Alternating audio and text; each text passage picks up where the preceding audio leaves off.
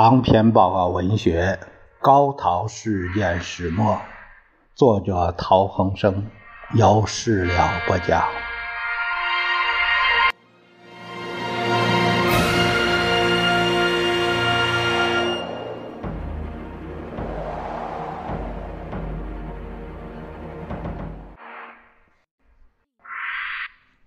第九章第八节，九龙。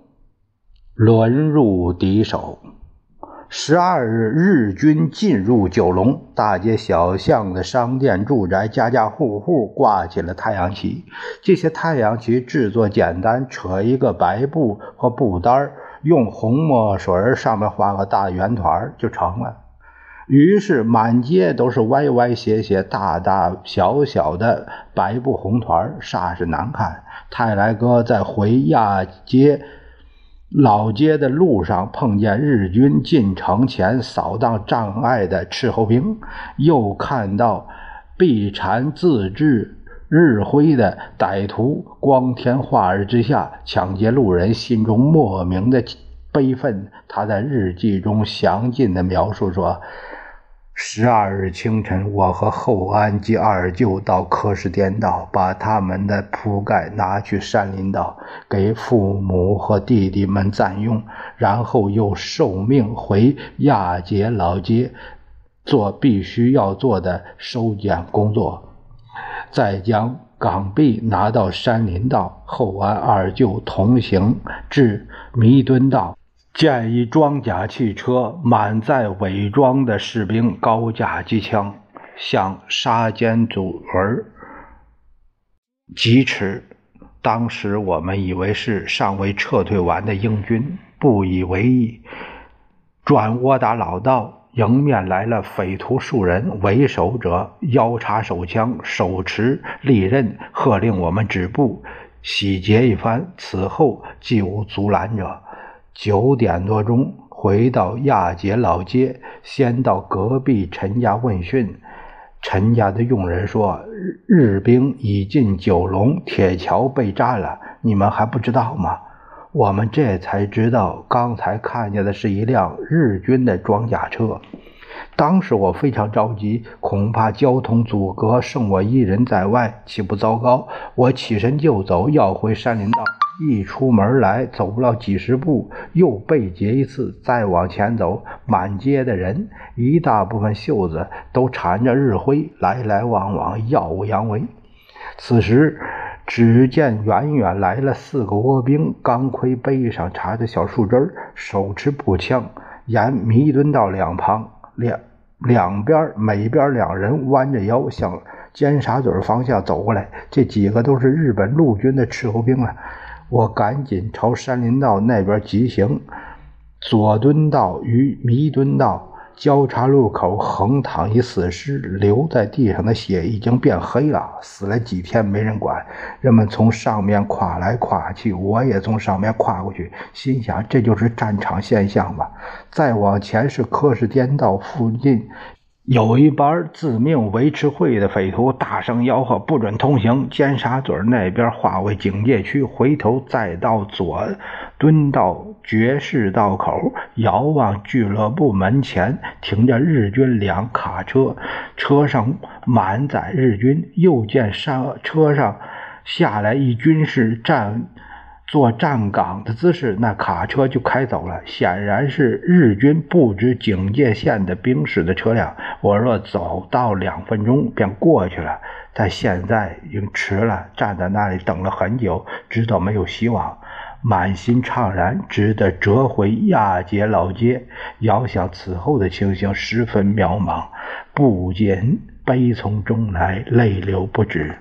弥敦酒店旁，一群土匪在推一辆巴士，使其发动，大概是为日本效忠吧。街上一望无涯，遍插日本国旗，而且写着什么“皇军万岁”“欢迎皇军”等等字样。满载日兵的卡车、巴士来往不绝，顷刻之间，山河异色。我走在平安戏院对面的人行道上。忽见一辆巴士经过平安戏院门前，车内的日兵向堆满沙包的门口放了一排机枪，其声清脆，没有回响。那车又疾驶而去，路上的人都惊得呆了。这是跟在那个四个斥候兵后面的大队日军开进来了。我连忙冲出人群，一直奔回亚杰老街。当天晚上，家中闯进几个日本兵，带了米来，要大哥煮饭给他们吃。大哥只好生火造饭，折腾半天。日本兵吃饱后，把剩下的饭赏给了大哥。我们住在山林道，哪有饭吃？母亲每天煮一次稀饭分给大家吃，没有菜，反而格外想多吃一碗。可是。哪有那么多可吃的呢？邻居们参加了群众大队，打开九龙仓库，搬了大箱的罐头。隔壁的女仆分到一箱沙丁罐头，母亲拿一小包，呃，于钱先生送来的糯米，跟他换取了两三个罐头。每到吃稀饭的时候，每个小孩只许吃沙丁鱼一小勺。我们胃口特别大，从不知道沙丁鱼如此美味。父亲写道：“港九本地不出米，新界农村出一点米，断不能供应百八十万人。被侵前，米价飞腾，港府不得已把米改归官卖。战事一起，买米立感困难，九龙陷落，缺乏米粮。”平民随着群众把各街的食物店打劫一空，打劫和被劫的人有时互斗，路旁浮尸，所在皆有。我走过弥敦道时，见年老贫妇流血倒卧，也看见壮年男子死在路旁。群众的兵器有斧、有刀、有铁条、有木杠、有手枪，也有长枪。空手的人更是多数。十二日，九龙仓被打开了。九龙仓没有米，只有面和各种罐头。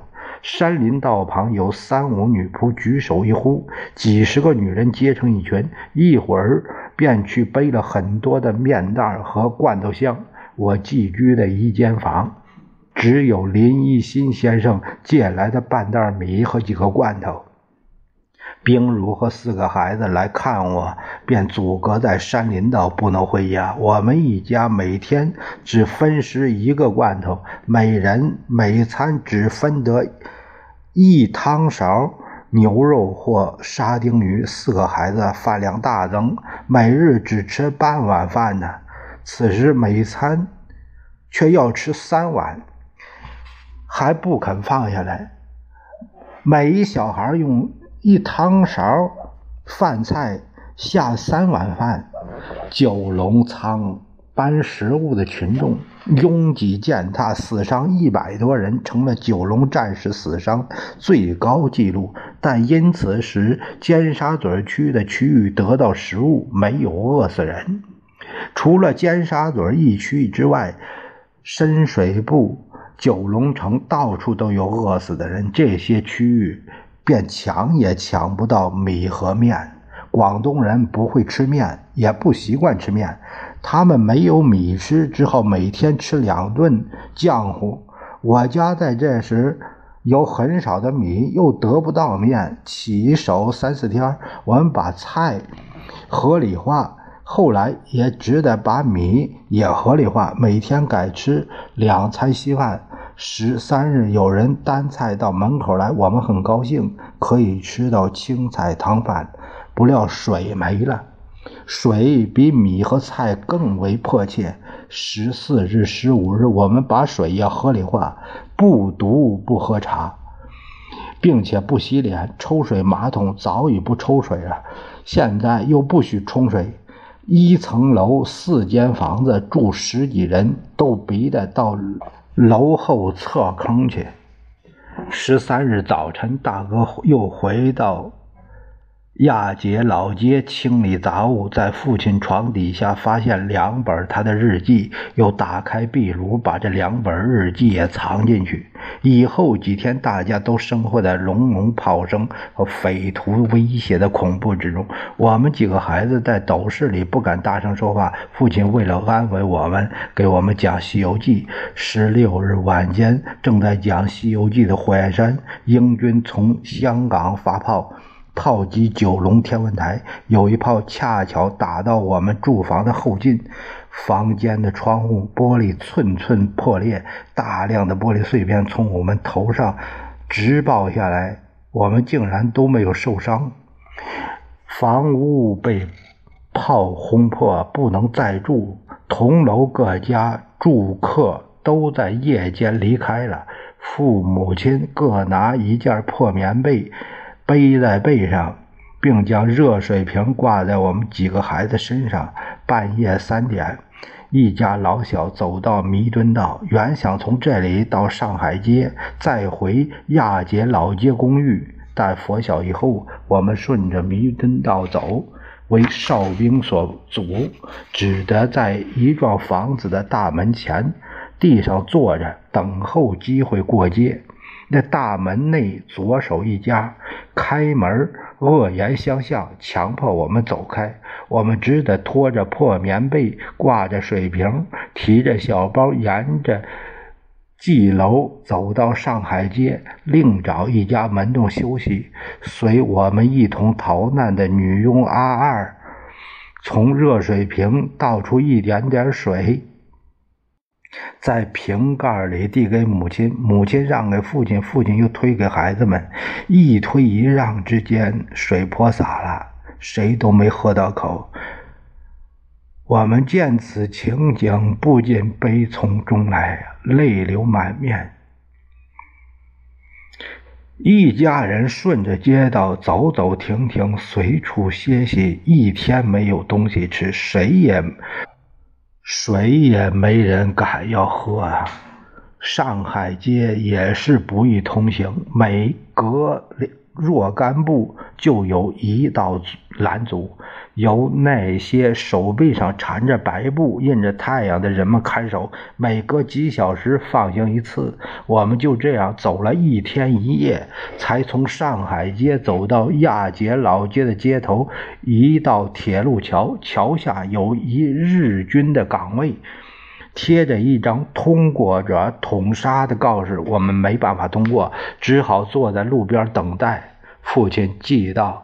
十五日，我们后门外天文台山上架了日军的炮，日军从山上向香港发炮，一下午一夜间，炮就在我们头上开。下半夜，香港英军向天文台还炮，英军还炮还的还很准。半夜里，炮弹和雨一样向我们头上倾了下来，窗口上。火光闪闪，屋顶上破片纷纷。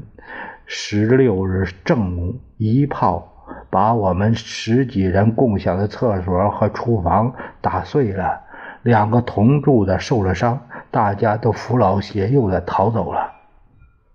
我夫妇和四个孩子，一个女工，没有处所躲呀，逗留了半天和一夜。这一炮。把我房的一个窗上玻璃震碎了，玻璃和雨一样向我五岁的小孩头上插了下来，却没有伤着他。这一夜炮火不断在我们头上纷飞，菜米水都不成问题。此刻的问题是怎样跑回我们原住的家里去？